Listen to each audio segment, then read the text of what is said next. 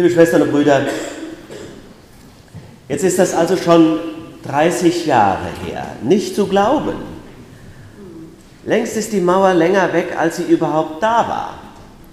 Der sogenannte Zirkeltag war am 5. Februar 2018.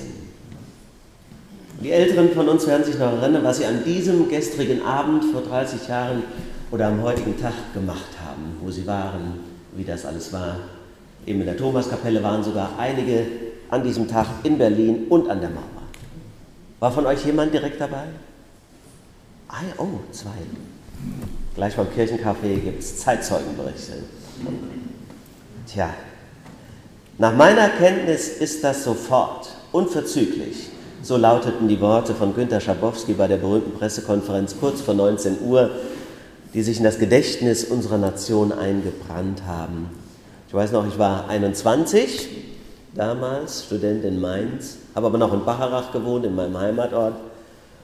Und heute genau, vor 30 Jahren, fuhren wir mit einigen Freunden nach Kirn an die Nahe, um dort unseren ehemaligen katholischen Pfarrer zu besuchen, der ist dahin gewechselt. Und dann weiß ich auch noch, wie wir uns über die Trabis kaputt gelacht haben, die uns jetzt überall begegnet sind.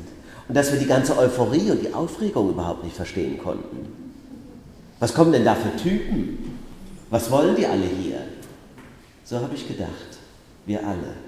Das Bild des Satiremagazins Titanic von der Zonengabi mit ihrer ersten Banane entsprach genau unseren Vorurteilen. Beschämend, wenn ich mich daran erinnere. Aber vielleicht war das auch gar kein Wunder, dass wir so dachten, denn wir waren Kinder des Westens, tiefer Westen. Und die Mauer hatte ich bis dahin überhaupt noch nie gesehen. Und dass da Menschen ermordet worden sind und in ihrem eigenen Land gefangen gehalten. Das habe ich wohl schon gehört und gewusst, aber nicht wirklich reflektiert, vermute ich. Auch hatten wir keine Verwandte oder Freunde in der ehemaligen DDR, kam auch noch hinzu, wir als unsere Familie. Und deshalb habe ich die Trennung kaum wahrgenommen. Wenn es mir nachgegangen wäre und das wäre Jahrzehnte weiter so gewesen, hätte ich mir nichts dabei gedacht. Außerdem waren wir selbstverständlich links, friedensbewegt, Demo erfahren, wir haben Gorby geliebt und Reagan gehasst. So war das. Und ich weiß auch noch, zwei Jahre zuvor habe ich Abitur gemacht. Und ich habe in der Abiturarbeit, Geschichte war das, behauptet, dass es kein Ziel der deutschen Außenpolitik sein solle, immer weiter die deutsche Einheit voranzutreiben. Vielmehr solle alle Kraft der europäischen Einigung gehören. Das wäre das Friedensprojekt der Zukunft, die deutsche Einheit sei ein Symboltopos für ewig Gestrige. Dafür habe ich eine 2 bekommen. Tja, zwölf Punkte abgesahnt und doch so sehr geirrt. Und viele Jahre später erst, auch schon wieder ewig her, stehe ich in Berlin in dem Mauermuseum direkt an der Grenze ehemaligen und ich sehe die Videos der ersten Grenzöffnung, die Menschen, wie sie fassungslos waren, wie sie gejubelt haben und sich vor Glück in den Armen lagen, wie sie Grenzsoldaten umarmt und geküsst haben. Und wir kamen mitten im Museum auf einmal die Tränen. Da erst. Auferstanden aus Ruinen und der Zukunft zugewandt, lass uns dir zum Guten dienen, Deutschland einig Vaterland.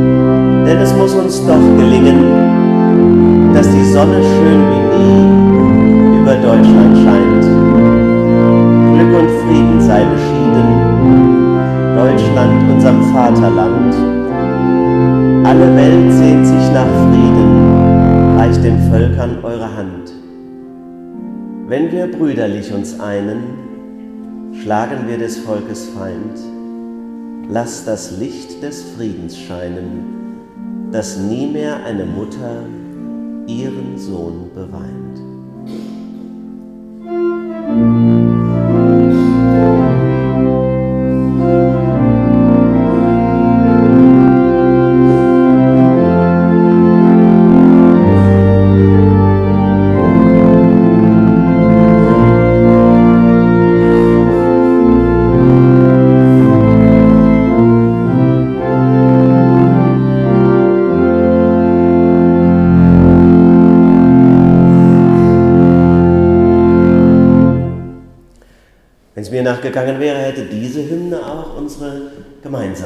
Können. Nicht, dass der untergegangene Staat diesen Friedenswillen in allem gelebt hat, beileibe nicht. Aber er hat eine schöne Melodie und einen guten Text. Und es kann ja auch nicht sein, dass nur das Ampelmännchen die Resterinnerung bleibt. Heute ist ein Tag der Erinnerung. 30 Jahre. Öffnung der deutschen Grenze, Untergang der DDR als Unrechtsstaat. Das ist die Freude. Deutsche Einheit, Fall des eisernen Vorhangs, Frieden und Freiheit in unserem Land, alles das feiern wir und wir tun es, weil es auch ein Grund ist, um Gott zu danken. Denn wir haben mit allem gerechnet, so wird ein SED-Funktionär zitiert, aber nicht mit Kerzen und Gebeten. Und sich an diesen Tag zu erinnern, meine ich, heißt deshalb auch, sich immer wieder dieser Kraft zu vergewissern auf die Macht des Gebetes zu vertrauen, das Unmögliche für möglich zu halten. Darum geht es im Glauben. Auch in eurem persönlichen Leben, wenn ihr eine Krankheit habt und verzweifelt seid, betet. Gott hilft. Gott hat uns nicht gegeben den Geist der Furcht, sondern die Kraft der Liebe und der Besonnenheit. Das haben die Menschen der ehemaligen DDR vorgelebt. Vielleicht ohne so sehr an Gott zu denken, aber sie hatten die Kraft und auch die Besonnenheit. Und dann, dann kam die Befreiung. Aber was kam nach der Befreiung? Der Untergang. So haben es viele erlebt. Die Arbeit weg, der Betrieb wird aufgelöst, die Familie auseinandergerissen, das halbe Dorf verschwunden. Alle Autoritäten, hat mir jetzt eine gesagt, mit der ich sprach, das Gespräch, das mir sehr gefallen hat, mich sehr berührt hat. Sie müssen sich vorstellen, Herr Bloch sagt sie, alle Autoritäten, die vorher galten, also die Eltern, Politiker, Lehrerinnen und Lehrer, egal wer, alle waren mit einem Weg plötzlich weggefegt. An wem soll man sich denn jetzt noch orientieren? Was soll denn jetzt noch gelten? Gab dann so runde Tische von etlichen Idealisten, aber so lange, wie die gebraucht hätten, um fertig zu diskutieren, wollte das Volk nicht warten, vor allem nicht das Östliche. Tja, und der Rest der Ideale hat die Treuhand liquidiert. Es ist sicher nicht nur ein Staat untergangen, sondern auch eine Heimat, ein Lebensumfeld, ein Wertesystem. Das war ja nicht nur für Stasi-Leute, für die Gott sei Dank eine Katastrophe oder für die Hochidentifizierten. Ich meine, es war für viele ein Problem. Jeder Mensch zwischen Zwickau und Stralsund musste sich völlig neu erfinden. Wessis, die nach dem Krieg aufgewachsen sind, können sich diese Entwurzelung wahrscheinlich gar nicht vorstellen, dass auf einmal alles neu ist. Auf die Befreiung erfolgte deshalb die Ernüchterung. Die blühenden Landschaften ließen Jahre auf sich warten, aber er hat doch eigentlich nicht Unrecht gehabt, unser Altkanzler Kohl. Sie sind doch da. Allerdings wehte auch der Wind härter. Und doch sind wir so dankbar, weil wir die Opfer nicht vergessen wollen. Und wenn die Ossis dann in den Westen kamen, geben wir es zu, wurden sie auch nicht immer freudig begrüßt. Also im Hunsrück hieß es, wenn die so begegnet sind, was sind denn das nur für Menschen? Die kennen keinen Gott und kein Gebot. Die bespitzeln sich gegenseitig und verraten ihre eigenen Familienangehörigen. Und außerdem wollen sie auch nur immer unser Geld. So war's. Heute sind wir 30 Jahre weiter und wer behauptet, dass ich nichts getan hätte in diesen Jahren auf dem Weg zur Einheit, auch in den Köpfen, der wird dem, was geleistet worden ist, wirklich nicht gerecht. Ich meine, wir sind und können ein glückliches Volk sein und die ganze Welt beneidet uns. Deswegen wollen wir auch alle hier hin. Und doch merken wir auch, es stimmt nicht alles.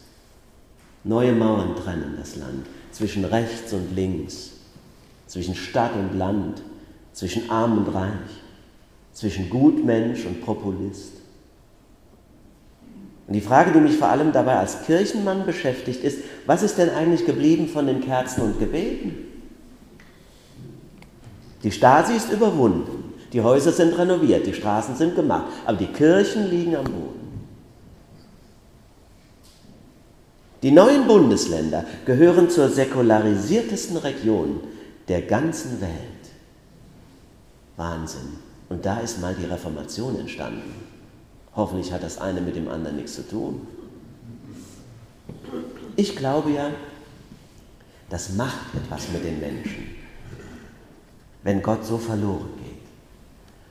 Wo ein Sinn, ein Halt, ein gemeinsamer Glaube fehlt, da driftet eine Gesellschaft auseinander. Die Menschen im Osten, ich muss das deutlich, aber auch traurig und wehmütig sagen, das ist eine meiner Enttäuschungen angesichts der Wende. Die Menschen im Osten haben sich vom, oder sehr, sehr viele, haben sich vom staatlich verordneten Atheismus nie emanzipiert. Und nur wenige erkennen, wie sich diese Leerstelle dann mit überwunden geglaubten Ideologien füllt. Aber die Frage ist doch, ganz naheliegend, wenn du einmal erlebt hast, dann von jetzt auf gleich nichts mehr gilt, alles wegbricht, dann gehst du doch eigentlich auf die Suche nach etwas, das dir Halt gibt und Sinn und Gemeinschaft. Und das ist unsere Mission. Wach auf, du deutsches Land. Es ist der Auftrag der Kirche. Und da muss man eher singen, wach auf, du Kirche. Es ist ja nur eine Frage der Zeit, so scheint es, bis der Westen in Sachen Säkularisation und Kirchenfeindlichkeit den Osten eingeholt hat. Wir sind in unserem materialistischen Weltbild gar nicht so weit auseinander. Der Osten erlebte den ideologischen Materialismus und der Westen den praktischen. Die Folgen sind gleichermaßen fatal. Es gibt für viele Menschen keine Plausibilität außer den von Zahlen darstellbaren Argumenten. Was bringt's mir? Rechnet sich das? Das sind die Parameter heute. Und geradezu absurd wird daneben der Glaube an einen Gott, der unverdient schenkt und sich verströmt und verschwendet an uns. Wie aus einer anderen Welt wirkt dann auch eine Gemeinde, die genauso arbeitet. Pfarrerin Wegener in Lauchham, manche von euch kennen sie, macht das so. Sie hat bei uns einen Vortrag gehalten, vor etlichen Wochen, war ein Ereignis. Ich war tief beeindruckt, ich glaube alle. Sie sagt, Pfarrerin Wegner, solange ich Pfarrerin im Osten bin, bin ich von Nichtgemeindegliedern noch nie um eine theologische oder christliche Belehrung gefragt worden. Für die Gemeinde, für die Menschen besser gesagt, interessieren sich die Leute nur, also für die Gemeinde interessieren sich die Menschen nur, wenn sie etwas Konkretes wollen. Eine Gelegenheit, um Sport zu machen, im Gemeindehaus zum Beispiel.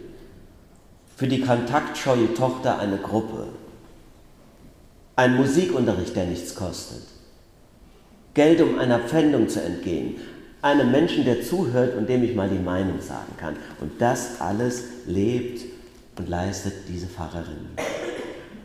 Die feiert nicht mit so vielen wie ihr hier. Manchmal steht sie vor eurer Kirche in einem Dorf, wo vielleicht noch acht Christen wohnen, läutet die Glocke und betet für sich ein Vater unser. Aber sie weiß, es gibt noch einige alte die hören die Glocke und sind dankbar, dass noch gebetet wird. Da ist Demut gefragt. Und für mich ist diese Pfarrerin wie das Licht einer Kerze, genau wie die vielen Kerzen, die auch damals gebrannt haben. Die waren nämlich zu Anfang auch nur wenige, aber es können mehr werden. Auferstanden aus Ruinen und der Zukunft zugewandt Vielleicht müssen wir bei Ruinen weiterdenken als nur an zerstörte Häuser. Es reicht eben nicht, ein Land nur mit Geld zu fluten und die Renten anzupassen. Auch die Sehnsucht und die Hoffnung auf Gott ist in der kommunistischen Diktatur genau wie in der Nazizeit ruiniert worden. Und es gilt, aus diesen Ruinen wieder Hoffnungskeime wachsen zu lassen. Auch diese Ruinen müssen wir aufbauen. Jedes Kind, das wir taufen, jeden Jugendlichen, dem wir von Jesus erzählen, jede Oma, die noch betet mit ihrem Enkelkind, jedes Gemeindeglied, das sich engagiert hier oder woanders, ist mir eine solche Kerze. Hoffen wir auf Gott, trauen wir der Kraft des Gebetes und bleiben wir dankbar für alles, was uns geschenkt wurde. Uns ist mehr geschenkt, als wir jemals verdient hätten.